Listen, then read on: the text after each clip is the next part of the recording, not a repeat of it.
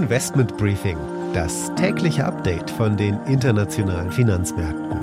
Ein The Pioneer Original. Einen wunderschönen guten Morgen aus Frankfurt. Schön, dass Sie wieder mit dabei sind. Mein Name ist Annette Weißbach und mit mir nun ein morgendliches Update zu den Finanzmärkten. Die Stimmung ist gemischt. Geopolitische Risiken dominieren zumindest die internationalen Headlines. Die neue deutsche Bundesregierung ist am Start und Pfizer lässt wissen, dass drei Dosen, also inklusive Booster, auch gut vor Omikron schützen. In Kanada hat die Zentralbank die Zinsen äh, konstant gehalten, aber warnt davor, dass die Inflation, die hohe Inflation sollte ich sagen, in 2022 anhalten wird.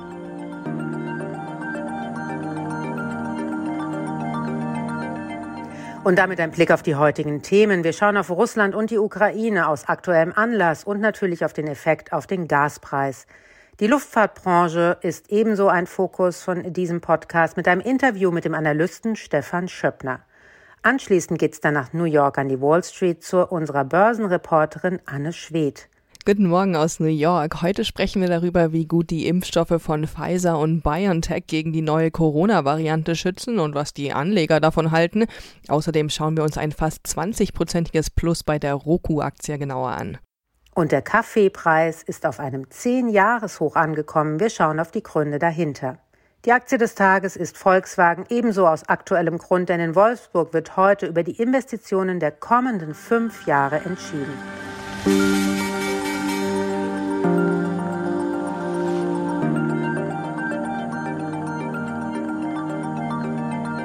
Das geopolitische Risiko ist zurück. Russland demonstriert Stärke an der Grenze zur Ukraine. Die USA fordern jetzt schon mal von der neuen deutschen Bundesregierung die sowieso wenig geliebte Nord Stream 2 Pipeline zu stoppen um quasi Putin zu drohen. Und was macht der Gaspreis? Der steigt natürlich wieder Richtung der Höchststände Anfang Oktober. Aber nicht nur der Gaspreis, interessanterweise wird auch der CO2-Preis mit in Sippenhaft genommen. Der nationale Sicherheitsberater des US-Präsidenten sagt Folgendes. The subject of the future of Nord Stream 2 in the context of an invasion of Ukraine by Russia in the coming weeks is a topic of utmost priority. It has been discussed thoroughly. I'm going to leave it at that for today. Da momentan noch kein Gas durch diese Pipeline fließt, ist es auch kein Druckmittel für Putin, aber für den Westen, so Sullivan. Die USA sind strikt gegen Nord Stream 2. Biden hatte im Frühjahr aber auf weitreichende Sanktionen verzichtet, mit denen die Fertigstellung der Pipeline hätte verhindert werden sollen. Der Demokrat hatte das auch mit Rücksicht auf Deutschland begründet. Dieser Konflikt hat allerdings das Potenzial, den Gaspreis noch weiter nach oben zu treiben und wie gesagt nicht nur den Gaspreis, denn an hohen Gaspreisen hängen auch andere Preise, wie unter anderem auch der CO2-Preis. Damit ein Blick auf die Reise- und Tourismusbranche. Die Zahlen von TUI gestern waren schlecht. Was anderes kann man dazu nicht sagen. Sowohl die Umsätze als auch das Ergebnis lagen unter den Prognosen der Analysten. Die Aktie hat gestern mehr als 5% an Wert verloren. Omikron belastet das Buchungsverhalten der Urlauber und damit natürlich auch die Gewinnaussichten der TUI. Neben TUI ist ja die Lufthansa der zweite große Konzern, der in der Urlaubs- und Reisebranche aus Deutschland heraus tätig ist. Über die Aussichten für die Airline habe ich mit dem Analysten Stefan Schöppner von der Commerzbank gesprochen.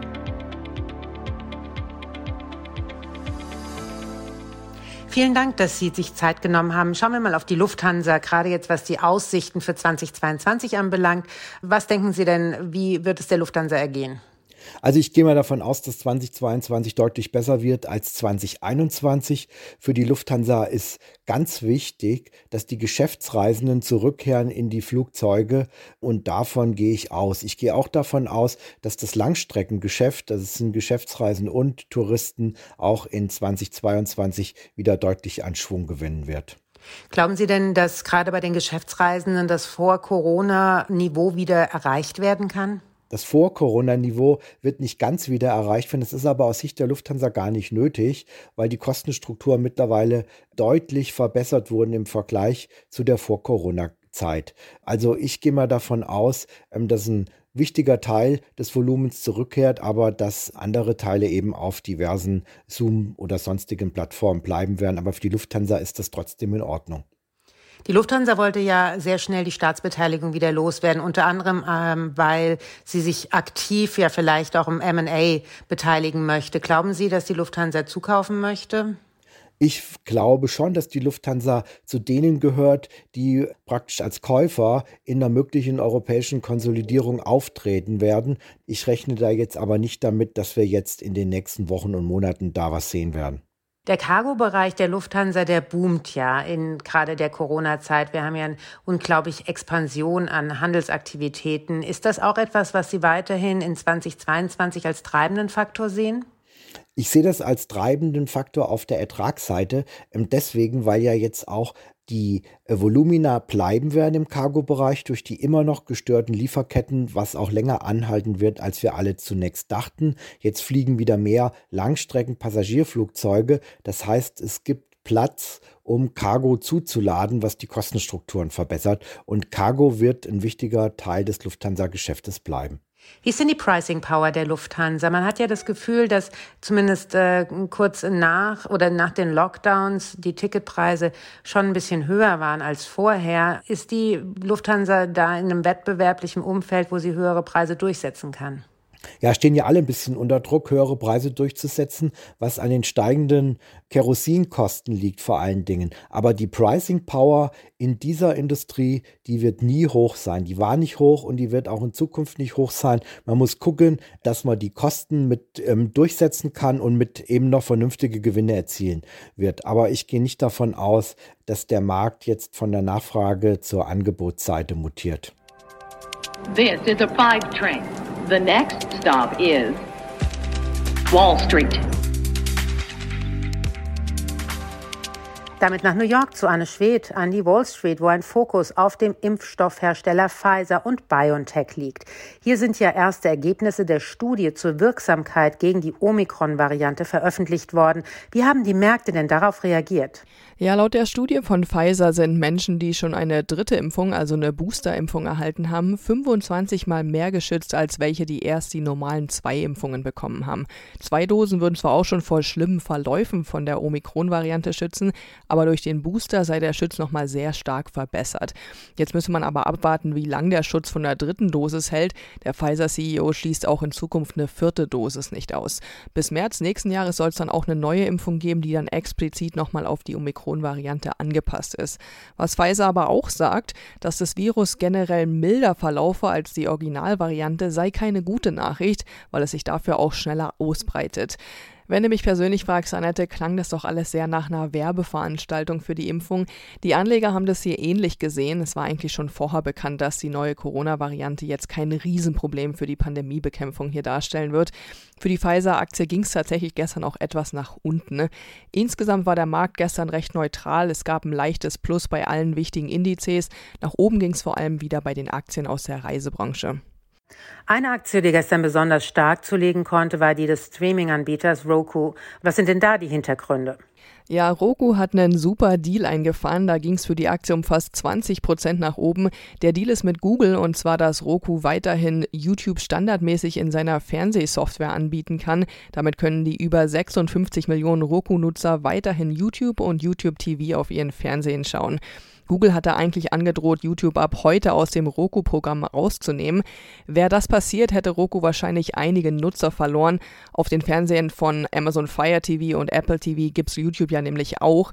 In dem Streit zwischen Roku und Google ging es wohl darum, wie die Werbeeinnahmen aufgeteilt werden.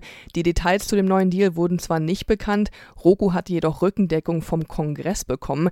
Die Regierung versucht ja alles, um die großen Machtmonopole hier etwas aufzubrechen. Auch die Google-Anleger fanden den Deal aber ganz gut. Da ging es auch für die Aktie gestern nach oben, aber kein Vergleich zu dem überwältigenden Anstieg der Roku-Aktie. Alles wird teurer und so auch Kaffee. Der Kaffeepreis am Future-Markt ist auf ein 10-Jahres-Hoch gestiegen. Der Grund ist die traditionelle hohe Nachfrage zum Jahresende, aber auch die Engpässe in der Schifffahrt bzw. bei Containern. Händler wählen Futures aus, um sich Lieferungen zu einem bestimmten Datum zu einem bestimmten Preis zu sichern. Damit minimieren sie das Risiko, am normalen physischen Markt leer auszugehen, in der Zukunft natürlich. Aber das belastet auch die Lagerbestände, denn die werden so noch schneller abgebaut. Und das pusht dann den Preis für zukünftige Kaffeelieferungen noch mehr. Fast schon ein Teufelskreislauf könnte man sagen. Auf jeden Fall hat es den Kaffeepreis auf ein 10-Jahres-Hoch getrieben.